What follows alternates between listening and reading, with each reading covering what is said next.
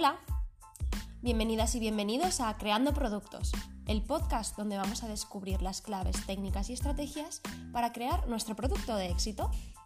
Yo soy Mónica Baidal, diseñadora industrial y especialista en marketing de producto, y te voy a acompañar cada semana en un nuevo podcast donde aprenderemos juntos cómo desarrollar un producto y convertirlo en un éxito.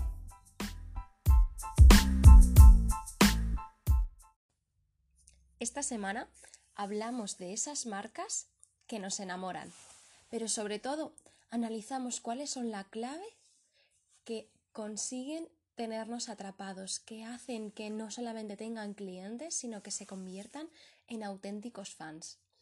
Y es que, según he estado yo analizando, todo tiene que ver con el neuromarketing, con la estrategia del subconsciente, de las emociones. Y es que utilizan cuatro claves para tenernos atrapados.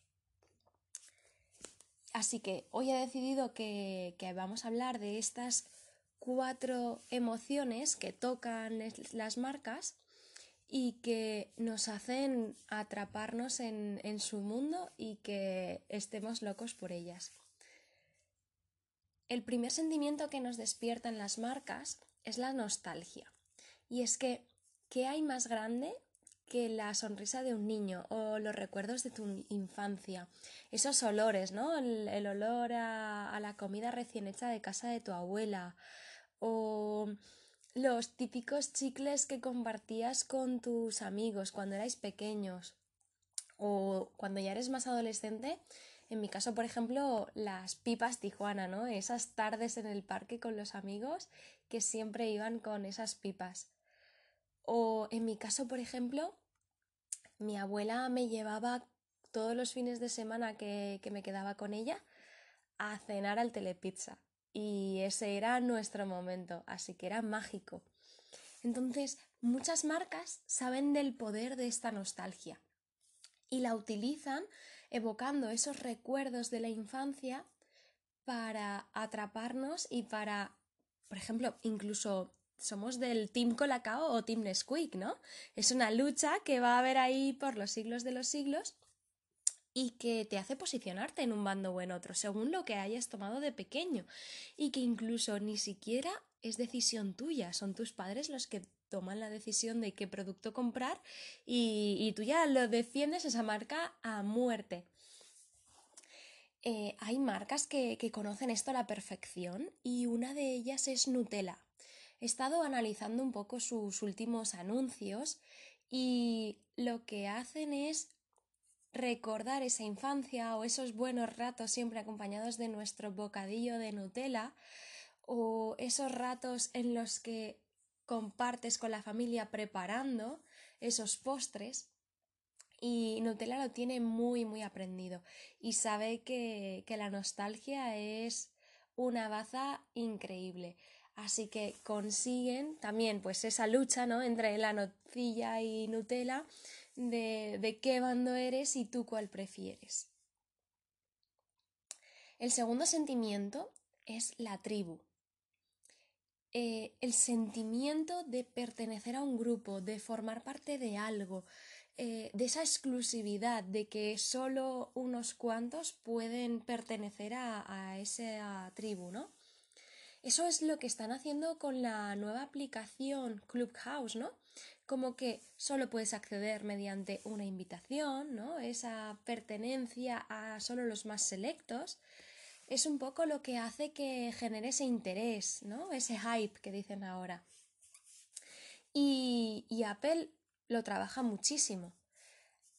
Eh, hasta el punto de dividir el mercado entre Android y Apple, ¿no? Incluso, y, Apple es una marca propia, es como sería Samsung o Huawei, pero ha conseguido dividir el mundo, o Apple y Windows, ¿no?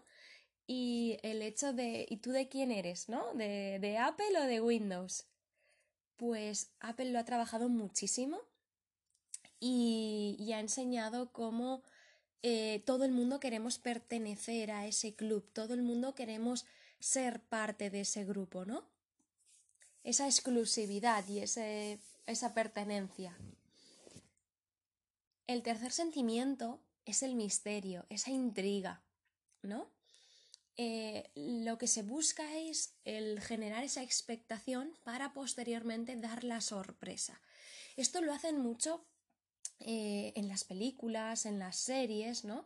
Que consiguen atraparnos y la intriga esa que tú tienes mientras estás viendo el inicio o incluso mientras estás viendo una temporada y tienes que esperar meses y meses para ver la siguiente, es increíble.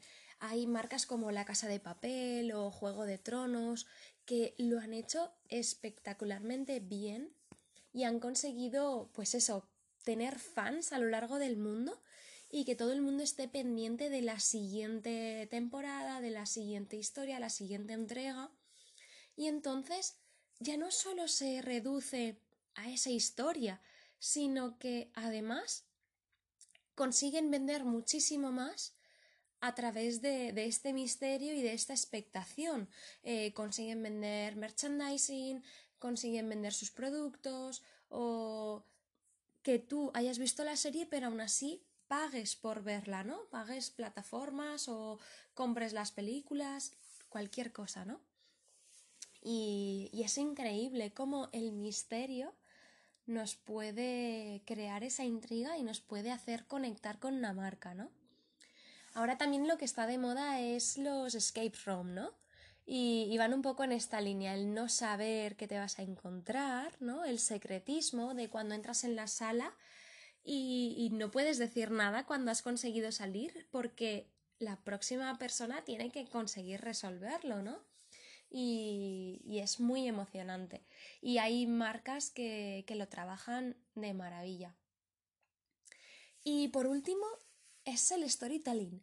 No es un sentimiento como tal, pero el hecho de contar una historia con la que tú empatices, con la que te sientas identificado, con la que tú te despiertes esos sentimientos, ¿no?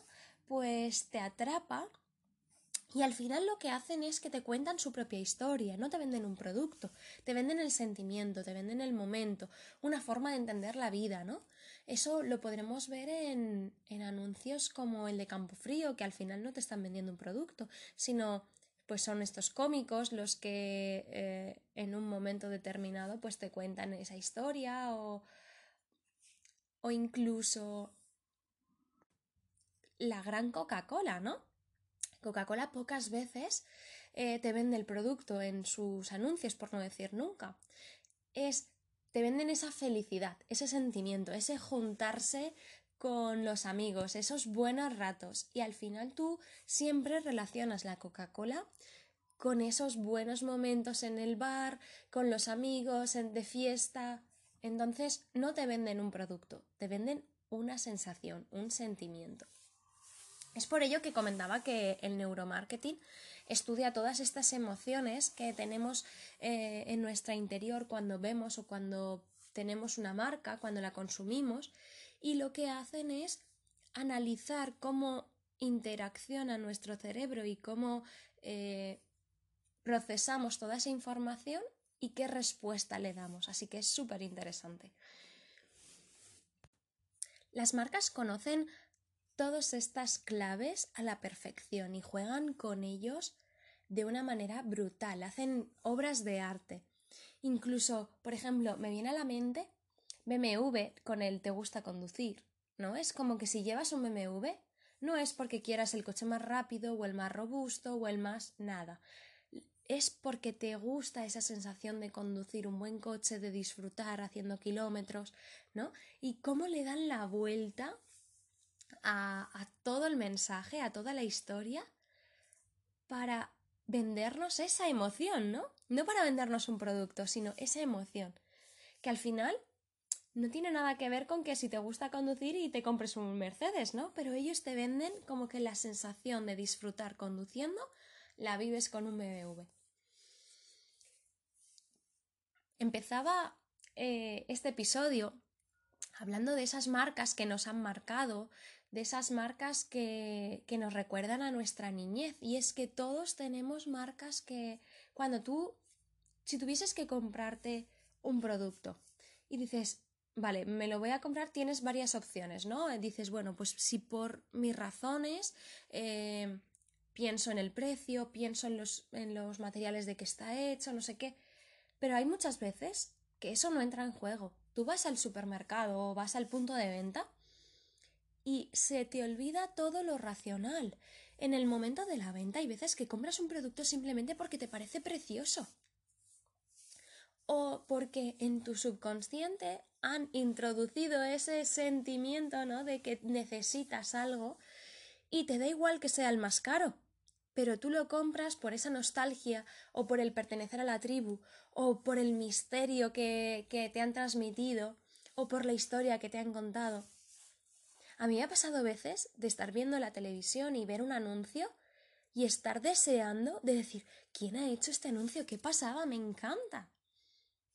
Y al final sale la marca que últimamente suelen tener poco protagonismo, ya no es como antes, que solo te impactaban con la marca, sino que se está trabajando mucho más, están contando historias muy inspiradoras y, te da una sensación como que, jolín, esta marca vale la pena, se lo ha trabajado, ha pensado más allá, eh, ya no me venden el producto, me están vendiendo una historia, me están contando algo.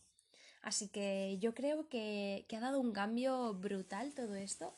Las marcas cada vez más se dan cuenta de que no podemos estar siempre vendiendo nuestro producto y contando lo maravillosos que somos y, y, lo fantástico que es nuestro producto y todos los beneficios que tiene, sino que tenemos que empezar a vender emociones, momentos y, y sentimientos. Así que nada, ¿tú ¿Qué otro sentimiento añadirías a estos? ¿Crees que hay algún otro que te despierte esa chispa, esa, esa necesidad? ¿O conoces alguna otra marca que lo haga de una manera distinta, pero haya conseguido llegar a lo más alto simplemente porque lo hace diferente? Me encantaría que me contases porque creo que, que, es una forma muy interesante y que nos puede ayudar mucho a aprender a vender a pequeña escala, ¿no? Hay veces que somos emprendedores, que somos eh, una marca nueva, que estamos empezando y no tenemos muy claro cómo empezar a comunicar.